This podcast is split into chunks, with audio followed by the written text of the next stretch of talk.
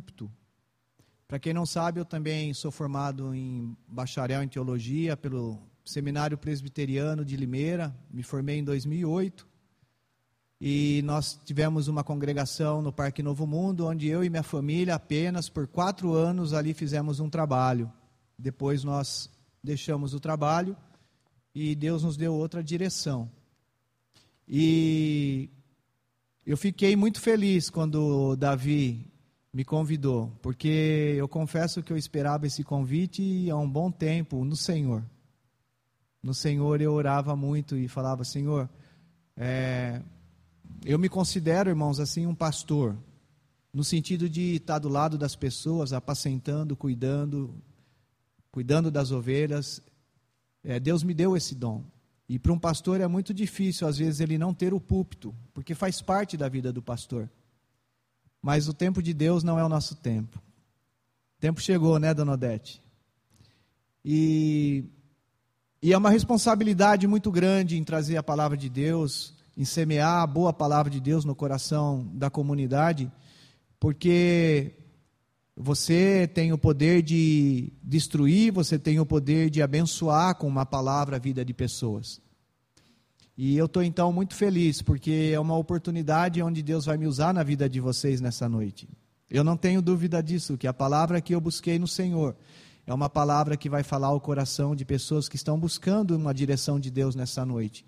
Você está aqui e Deus tem um propósito muito abençoado na sua vida, de tocar em você, tocar no mais profundo da sua alma. Sabe aquele lugar onde as trancas estão ali do cadeado e que você acha que ninguém sabe, ninguém vê? Quero dizer para você que Deus vê e conhece tua vida como ninguém. E Deus sabe da sua ansiedade, desejo de libertação, de ajuda em algumas áreas. Com certeza você está olhando para mim e já está pensando naquelas áreas de dificuldade da sua vida.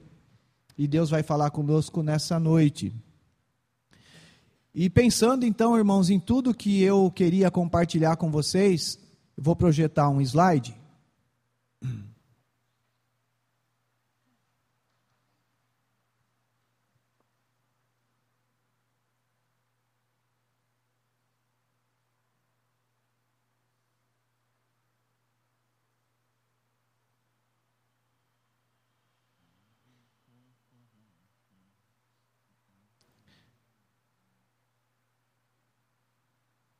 Acho que todo mundo consegue entender o que está aí, né?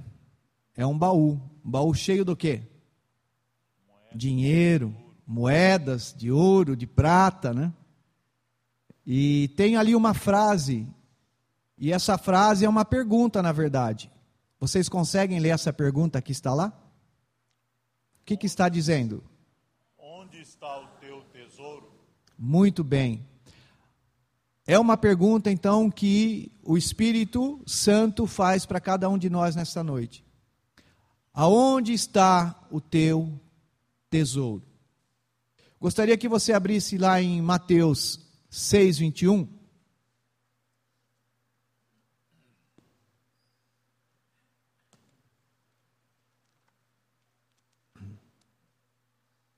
Mateus 6, 21. Uh, antes de prosseguir, eu gostaria de também avisá-los que eu tenho uma deficiência de leitura devido a uma cirurgia cerebral que eu fiz há 25 anos atrás, um abscesso cerebral. O Senhor não me levou, teve misericórdia de mim, mas eu fiquei com algumas sequelinhas, né? E, e uma delas é a leitura. Então, portanto, o presbítero Alisson está ali com o microfone para me auxiliar, se for assim preciso, na leitura.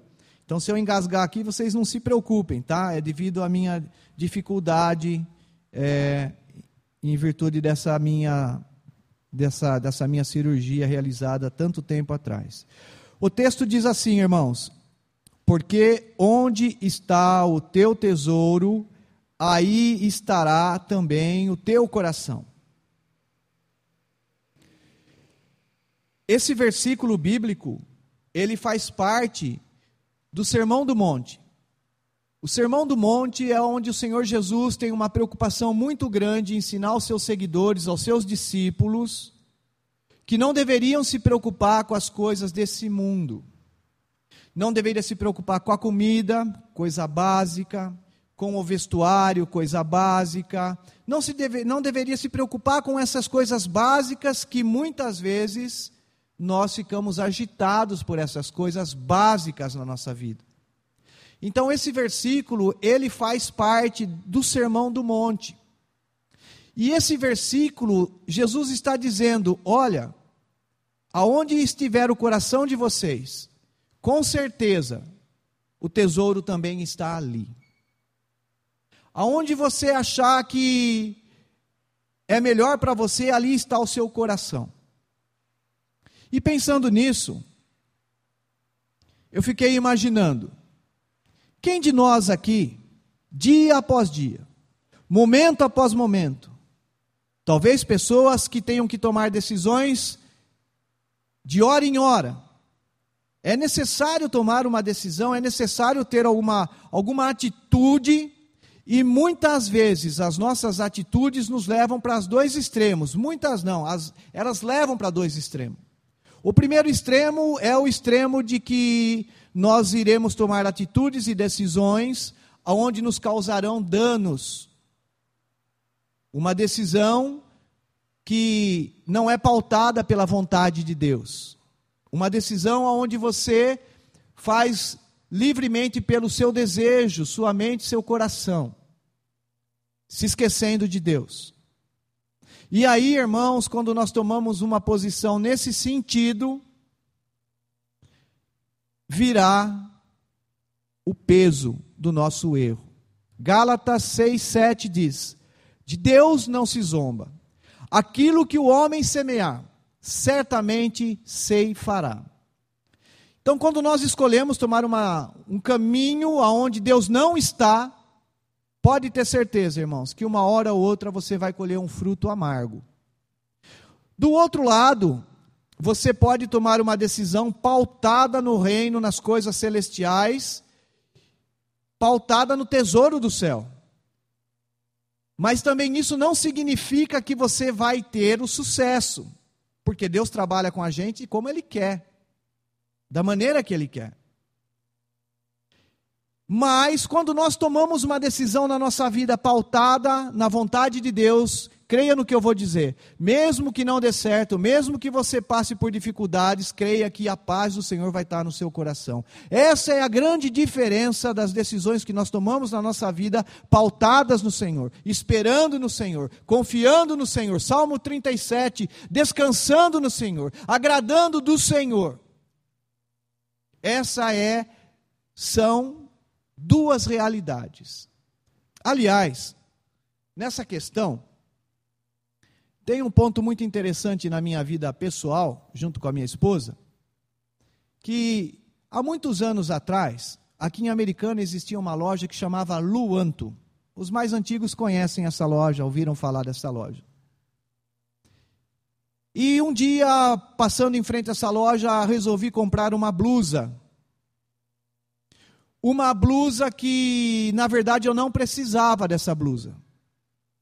E quando eu estava com a minha esposa comprando, adquirindo essa blusa, o Espírito Santo falava comigo: Mas por que, que você está comprando essa blusa? Qual é a necessidade de você comprar essa blusa? Irmão, se você crê no Espírito Santo, e se você crê que você é um templo do Espírito Santo, você tem que ter esse relacionamento com Deus. Você tem que ouvir a voz do Espírito Santo. E ele falando comigo. E nós compramos a blusa. Essa blusa, no dia seguinte, eu fui trocar porque não gostei da cor. Na primeira lavada dessa blusa, 100% ela desbotou. Mandei no tintureiro. Ficou pior do que a encomenda. Moral da história: perdi a blusa. Aonde está o teu tesouro? Veja, irmãos, que essa questão de onde está o teu tesouro não são nas coisas grandes, são nas coisas pequenas da nossa vida. São nas coisas que muitas vezes passam despercebidas por nós e nós não atinamos por aquilo que Deus está querendo nos mostrar. E talvez você já está lembrando de alguma coisinha aí, irmãos, na sua vida, na sua casa alguma necessidade que você achava que tinha ou que tem, e que agora Deus está falando no seu coração: não é necessidade, não é necessário você ter isso. Eu tenho cuidado de você. Uma outra situação, irmãos, eu estava trabalhando em Minas na, na sexta-feira e, e cedinho, saí às quatro horas da manhã da minha casa e escutando a CBN, uma rádio que eu gosto de ouvir por causa do jornal. Nessa rádio estava tendo ali é, alguns pontos em relação. Nos Estados Unidos agora nós vamos ter a. É, mas é, lá é ação de graças, né? O dia de ações de graça, que é o, um dos dias mais importantes para os americanos e também tem a Black. Isso aí. E essa CBN, irmãos, ela fez um estudo e ela chegou à conclusão que os brasileiros vão gastar em média nesses dias 750 reais por ticket. Vão investir 750 reais nesse movimento que todo mundo fica meio louco. E o primeiro item a ser mais comprado, quem adivinha o que é? Aparelhos eletrônicos. O segundo, vestuário. E o terceiro, viagens. Veja que a situação econômica que se encontra o país, nada contra quem tem condição, o nosso foco não é esse. O nosso foco é: aonde está o teu tesouro, irmão? Aonde está o teu tesouro, Luther? Todas essas coisas vêm na nossa vida, irmãos, como talvez um estímulo de continuar vivendo. Nosso estímulo de continuar vivendo é o Senhor Jesus, é a Sua palavra, é o joelho dobrado, é a vida de oração, é a comunhão plena com o Santo Espírito, é o choro na presença do Senhor, é o choro na presença dos irmãos, é a contemplação de Deus na igreja. Esse é o nosso recurso, esse é o nosso tesouro. Nosso tesouro não é de desses momentos enganosos na nossa vida. Eu não estou falando aqui que você não deve comprar. Se você é um cara consciente, se você é um cara que sabe gastar, se você é um cara que tem reserva, aproveite a oportunidade. Mas caso contrário, cuidado para que o seu coração não seja enganado com um tesouro que é passageiro. Baseado nesses pontos, irmãos, baseado nessas questões que nós estamos conversando, nós iremos estudar agora um livro no Velho Testamento. E eu quero que você tenha lucidez nessa noite para entender o perigo que você corre quando você começa a juntar tesouro que não é o tesouro do Senhor. Quero convidar você a abrir a palavra do Senhor no livro de Josué, capítulo 7.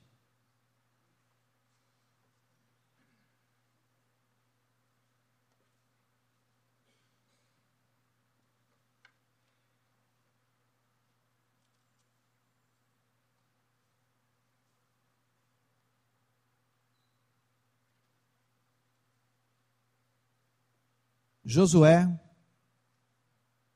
capítulo 7. Aonde está o teu tesouro?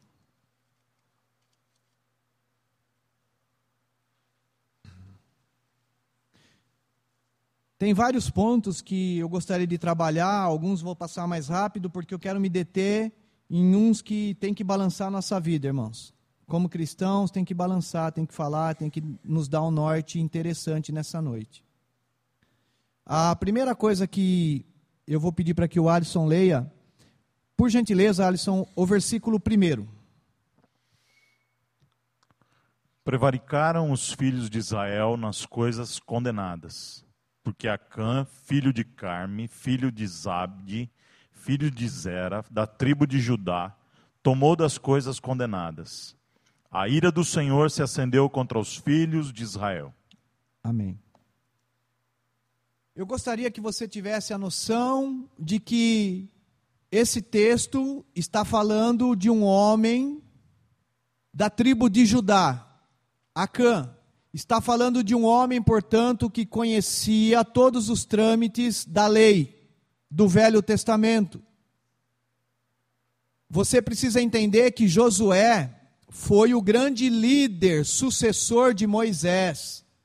Moisés tinha dois filhos e não foram seus filhos que lideraram a saída do povo do Egito, a entrada em Canaã. Quem liderou isso foi Josué. E esse homem chamado Acã era um homem que conhecia bem os princípios de Deus, a moralidade de Deus, os deveres que um bom crente tinha que fazer, porque eles observavam a lei. E a lei, irmãos, era muito rígida. A lei apertava. A lei ela fazia com que o cidadão chorasse, no sentido de que é difícil. Por isso que Jesus veio. Porque Deus sabia que a gente não conseguiria cumprir a lei. E agora, irmãos, esse é o perfil desse homem. Um homem de Deus, Acã, um guerreiro, conhecia os princípios. Veja que a geração dele vem uma geração de judeus da tribo de Judá. É a mesma coisa que você tem o um filhinho seu aqui, que nem estava falando a dona Odete, ou Alisson, falou que ele criou, na barriga da mãe dele já era vamos usar o termo cristão, presbiteriano, né? e quantos aqui não são assim? Mas você também é um cristão, você é uma pessoa conhecedora da lei, você é uma pessoa conhecedora da palavra viva de Deus, do Velho, do Novo Testamento. Você é uma pessoa que tem entendimento para saber quando Deus fala, quando Deus não fala. Você é uma pessoa que tem o entendimento do Espírito Santo que habita dentro de você. Portanto, eu e você não podemos em nenhum momento falar que nós não conhecemos as coisas de Deus. Se nós não conhecemos as coisas de Deus e estamos na igreja, precisamos rever o nosso conceito de salvação. Mas aqui o texto é bem claro: Acã, conhecedor.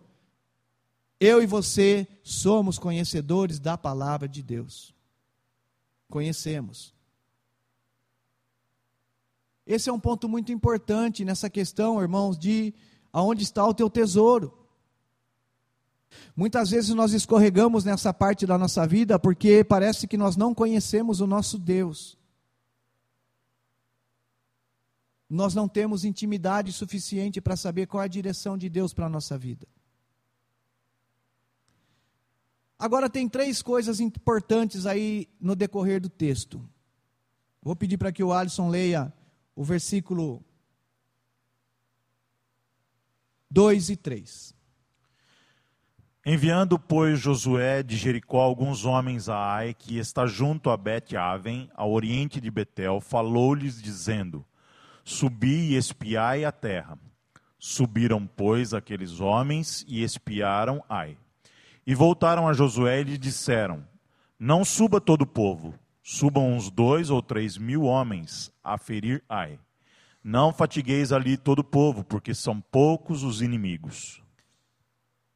A situação é a seguinte: Josué, na sua época, conquistador, ia conquistando povos.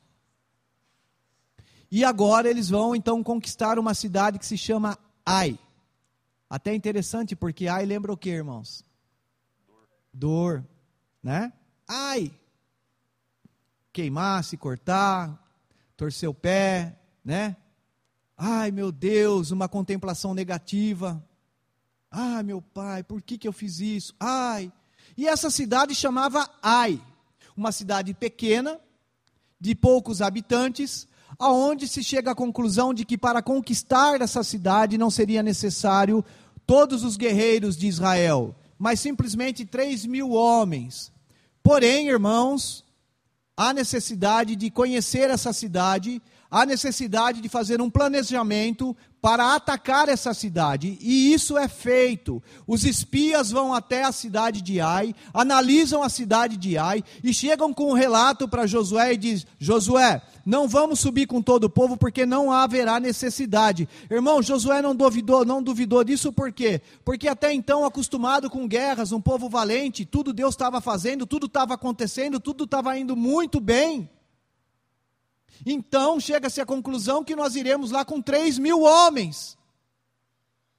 Conquistar uma cidade pequena, uma cidade desprotegida, uma cidade fácil.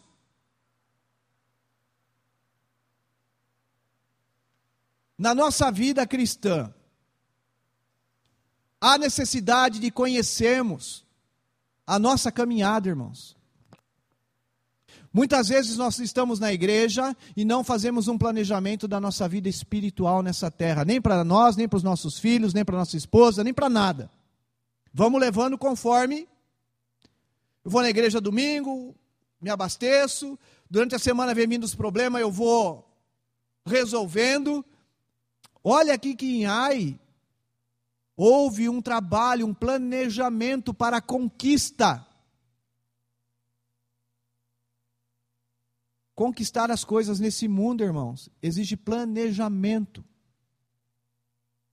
exige sabedoria, exige paciência, exige lucidez, exige matar o eu e deixar Cristo reinar. Tudo coisa fácil, não é? Tudo coisinha fácil. Para nós que vivemos num mundo desenfreado, consumista. Mas, irmãos, observe o que acontece no versículo 4 e 5. Assim subiram lá do povo uns três mil homens, os quais fugiram diante dos homens de Ai. Os homens de Ai feriram deles uns trinta e seis, e aos outros perseguiram desde a porta até as pedreiras, e os derrotaram na descida. E o coração do povo se derreteu e se tornou como água. Veja que o plano que aparentemente estava certinho, o plano que mostrava o caminho, o aval do líder homem de Deus, o aval de toda a, a os líderes, não deu nada certo, irmãos. O que que acontece? Eles saem de lá correndo. Eles saem de lá, irmãos, vencido por esses poucos de ai. Presta atenção agora no versículo 5, no final dele. Leia de novo o versículo 5 e depois o versículo 11, Alisson. E o coração do povo se derreteu e se tornou como água. Olha a situação do povo de Israel. O povo temente a Deus, um povo que conhecia Deus, um povo que sabia quem era Deus e agora está com o coração como água. Israel... Seu coração, seu coração já ficou como água, irmãos? Hum. Ou, ou ele está nesse momento como água? Medo, pavor, não sei o que eu vou fazer. Amanhã, conta. Amanhã, o que eu vou fazer? Geladeira vazia, tem que pagar a escola do meu filho. Amanhã, Senhor. Mas olha, irmãos, porque deu tudo errado. Veja que até então estava tudo certinho. Mas olha o que diz o versículo 11 e 12. Israel pecou e violaram a minha aliança, aquilo que eu lhes ordenara, pois tomaram das coisas condenadas e furtaram e dissimularam e até debaixo da sua bagagem o puseram. Pelo que os filhos de Israel não puderam resistir aos seus inimigos, viraram as costas diante deles, porquanto Israel se fizera condenado. Já não serei convosco, se não eliminardes do vosso meio a coisa roubada. Começa a aparecer por que, que esse povo, que estava certinho com Deus, é derrotado. Primeiro princípio quebrado, irmãos. Sai da aliança do Senhor. Sai debaixo da vontade soberana de Deus. Deus tinha dado uma ordem para eles, se vocês lerem depois. Não quero que vocês peguem nada desse lugar. Nada. E agora esse povo, irmãos, é destruído justamente porque desobedece uma palavra de Deus. Irmãos, desobedecer já é triste. Desobedecer pai é triste. Desobedecer, a desobediência é triste, mas desobedecer à vontade soberana de Deus é pior. Essa cidade, então, ela vence por causa da desobediência do povo de Israel, quebra de aliança. Esse foi o grande problema da derrota de Israel para Ai. E aí, literalmente, eles podiam falar: Ai, Senhor, ai, Senhor. Mas, irmãos, olha como a coisa é tão terrível. Se liga nisso. Veja o que diz o versículo 7. Disse Josué: Ah, Senhor Deus, por que fizesse este povo passar o Jordão, para nos entregares nas mãos dos amorreus, para nos fazerem perecer? Tomara nos contentáramos com ficarmos da além do Jordão. Chega-se ao ponto do líder, do homem de Deus, daquele que tinha a visão espiritual das coisas, daquele que tinha a missão de tomar as terras prometidas, chega ao ponto de tacar a culpa no próprio Senhor. Senhor, o que é isso que fizeste? nos dá uma palavra, nos leva para tomar a terra, estamos lá tra trabalhando, estamos planejando, fazendo tudo direitinho, e agora acontece um fato desse, Senhor. Por que, que o Senhor fez isso? Somos idênticos, irmãos, somos parecidos. Quando nós não alcançamos objetivos que não estão tá no coração de Deus, porque nós não entendemos isso, nos rebelamos, colocamos a nossa culpa em Deus, ou na esposa, ou no marido, ou no filho, ou no patrão, ou sei lá em que, tem que ter um culpado. Isso vem de Adão, que fizeste, não fui eu não, Deus, foi a mulher. Mulher, o que fizeste, não fui eu não, Deus, foi a serpente. Um vai empurrando. Por quê? Aonde está o teu tesouro? Josué começa a questionar Deus, irmãos. Por causa de uma situação de desobediência, de cumprimento da palavra de Deus. Muitas coisas na sua casa, na sua vida, pode estar acontecendo por causa da desobediência à palavra de Deus. Pode crer nisso. Seguir a Deus, irmãos, é o melhor projeto de vida, mas tem preço, tem custo. Não é vindo de domingo na igreja, não. Não é escutando um CDzinho no carro, não. Não é. Você está se enganando. Plano de Deus é cavocar dia após dia. Porque você já deve ter murmurado contra Deus, talvez pecado que ainda você nem confessou e Deus está mostrando agora para você, ó, aquele problema lá que você jogou a culpa em mim, pode confessar, porque hoje você está sabendo que o problema é você mesmo, não sou eu não. Eu não tenho nada com isso, minha palavra está aí, os meus profetas, os meus homens de Deus, enfim, os ensinos.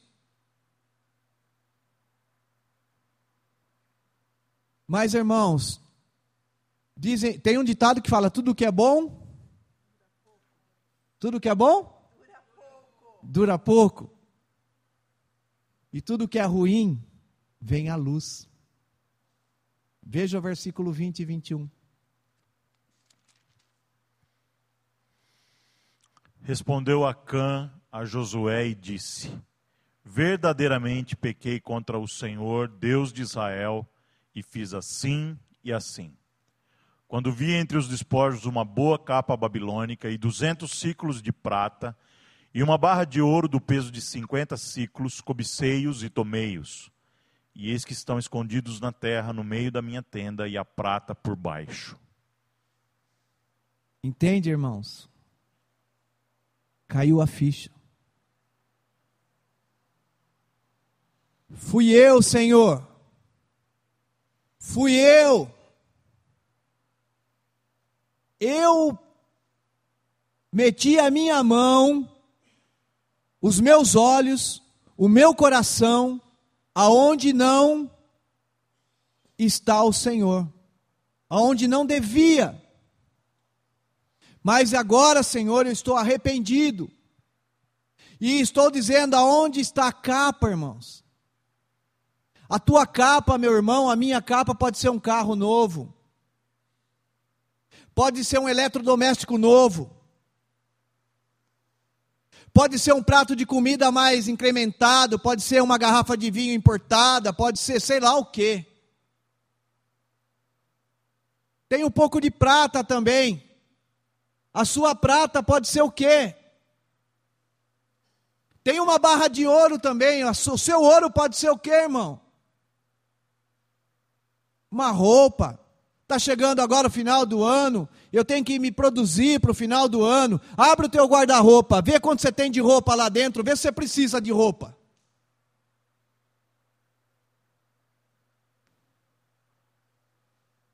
Esse homem agora amargamente está arrependido, mas o grande problema já aconteceu. Ai derrotou Israel. A vergonha já veio.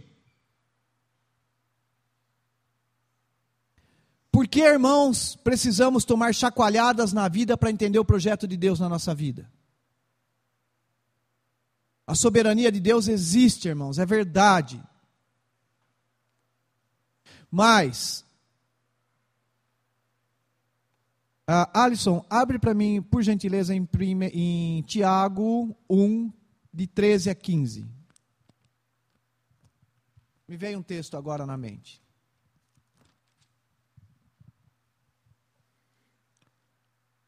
Ninguém ao ser tentado diga, sou tentado por Deus, porque Deus não pode ser tentado pelo mal e ele mesmo a ninguém tenta. Ao contrário, cada um é tentado pela sua própria cobiça, quando esta o atrai e seduz. Então, a cobiça, depois de haver concebido, dá à luz o pecado. E o pecado, uma vez consumado, gera a morte. A morte. Entendeu, irmão? Entendeu o recado de Tiago, irmão de Jesus? Tiago, irmão de Jesus, ele não era um teólogo preocupado com situações teológicas. Tiago, meio irmão de Jesus, ele era preocupado com situações éticas. E aí ele está falando: olha, cuidado com a cobiça, cuidado.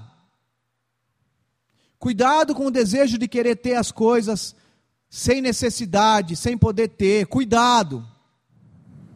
Mas irmãos, Mediante a todo esse apanhado que nós fizemos, eu quero agora trazer na nossa mente, no nosso coração, o maior temor de tudo isso. É o norte para a gente mudar a nossa atitude se estamos caminhando para a morte. É a porta para sairmos disso. Olha o que diz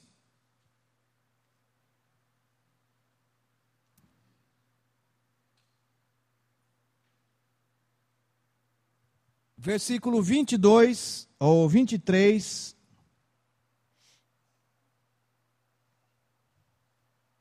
E o 24.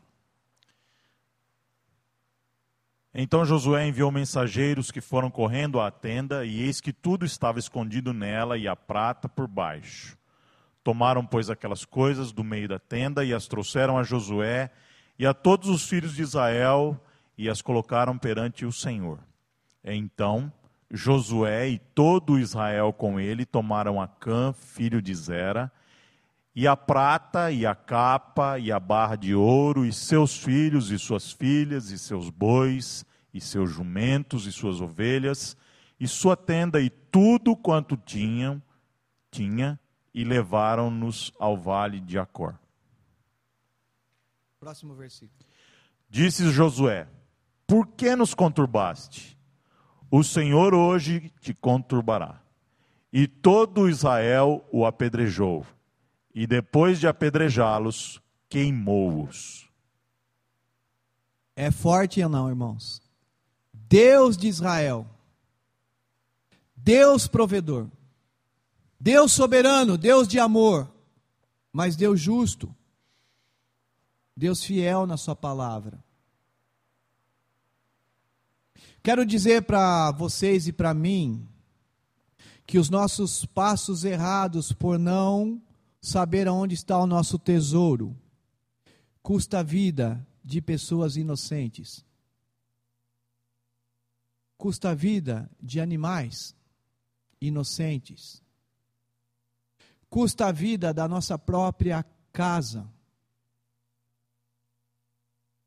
Por causa de uma escolha errada de um homem, toda a sua família pagou o preço. Irmãos, não pense que quando nós tomamos uma decisão errada, só nós seremos afetados. Isso é engano. Quando eu tomo uma decisão errada, e já tomei decisões erradas na minha vida, e eu agradeço a Deus pela minha esposa, que sempre foi meu sustentáculo. Você põe em xeque, eu coloquei em xeque toda a minha casa.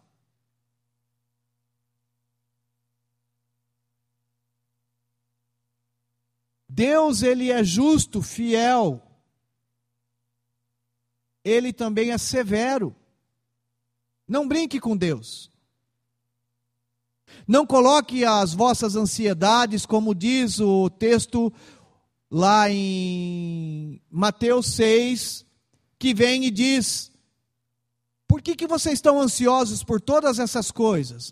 Aonde está o tesouro de vocês? Vamos comprar um carro zero financiado. Irmãos, eu não estou dizendo aqui que você não deve comprar, não é isso. A minha mensagem para o seu coração é: onde está o teu tesouro?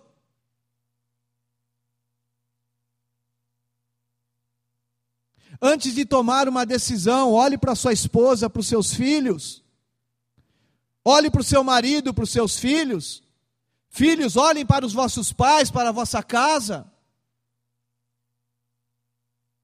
Jesus disse: Contentai-vos com o que tendes, porque ele, ele vos disse: Nunca te deixarei, jamais te abandonarei. Paulo, em Hebreus, está escrito isso, se eu não me engano, 13.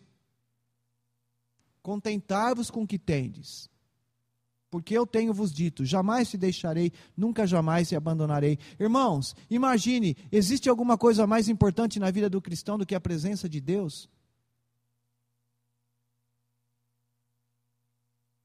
As nossas decisões erradas, o nosso tesouro em lugar errado, irmão, traz confusão séria para quem não tem nada a ver com isso. Se você fechar os olhos agora e imaginar os filhos sendo apedrejados, gritando, chorando, depois sendo queimado. Você já queimou o dedo alguma vez? Já, né? Dói? Imagine seu filho sendo queimado por causa de um erro seu. Irmãos, é muito séria a caminhada cristã nessa terra. Por isso nós precisamos depender do tesouro maior, que é Cristo, que é a Sua palavra. E olha, irmãos, como vai terminar toda essa situação. O último versículo. E levantaram sobre ele um montão de pedras, que permanece até o dia de hoje. Assim o Senhor apagou o furor da sua ira, pelo que aquele lugar se chama o Vale de Acor até o dia de hoje. Irmãos, precisou acontecer tudo isso para que voltasse a reinar a paz em Israel. Impressionante, irmãos. Logicamente que na soberania de Deus, Deus tem os seus caminhos. E nós não entendemos e nem precisamos questionar a Deus em relação a isso. Mas Deus permitiu que isso estivesse marcado na Sua palavra de Deus para que nós fôssemos por ela alertado e alimentado. Essa mensagem não é para trazer um medo extremo na nossa vida, é para trazer um temor. Essa mensagem não é para você ficar achando que Deus é carrasco, mas para você falar: Senhor, muito obrigado, porque o Senhor usou vida de pessoas inocentes para falar comigo nessa noite.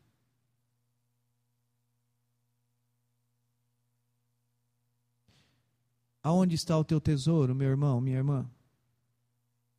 Luther, aonde está o teu tesouro? Jovens, pautem a vida de vocês no tesouro dos céus. Deus sabe que vocês precisam casar, Deus sabe que vocês precisam ter casa, Deus sabe que vocês precisam ter roupa, Deus sabe que vai vir criança, Deus sabe, Deus sabe, Deus sabe. Mas se pautem no tesouro do céu, aonde traça e ferrugem não consome. Que o Senhor, irmãos, nessa noite, possa tocar profundamente nas trancas do seu coração. Aonde você acha que ninguém vê, Deus vê. Deus sabe, irmão. Deus sabe mais profundo, obscuro da sua alma ele vai lá. Eu não consigo ir. A psicologia não consegue ir. A selfie não traz a verdade. Mas a selfie, pneuma, a selfie de Deus espiritual, essa vai até o ponto de dividir alma e espírito. Saia daqui, irmãos, crendo que Deus te ama. Deus quer ser o tesouro da sua vida e da sua casa. Mas que Deus também é um justo juiz. Não atribua os seus erros a ninguém. Conserte com o Senhor. E tenha certeza, irmãos, que coisas maravilhosas vão de acontecer na sua casa. Gostaria que você fechasse os teus olhos. Os irmãos do louvor vão estar vindo aqui para a gente cantar mais uma música. E eu vou estar orando. Qual é o seu problema? Qual é a sua necessidade? Seu tesouro não está nas mãos do Senhor? Vou orar por você então nessa noite. Gostaria que você fechasse os seus olhos e pense na sua vida, irmão. Pense na sua vida. Nas decisões que você tem que tomar, o que você tem que fazer. E saia daqui nessa noite crendo que você tem um tesouro. E é o Senhor Jesus.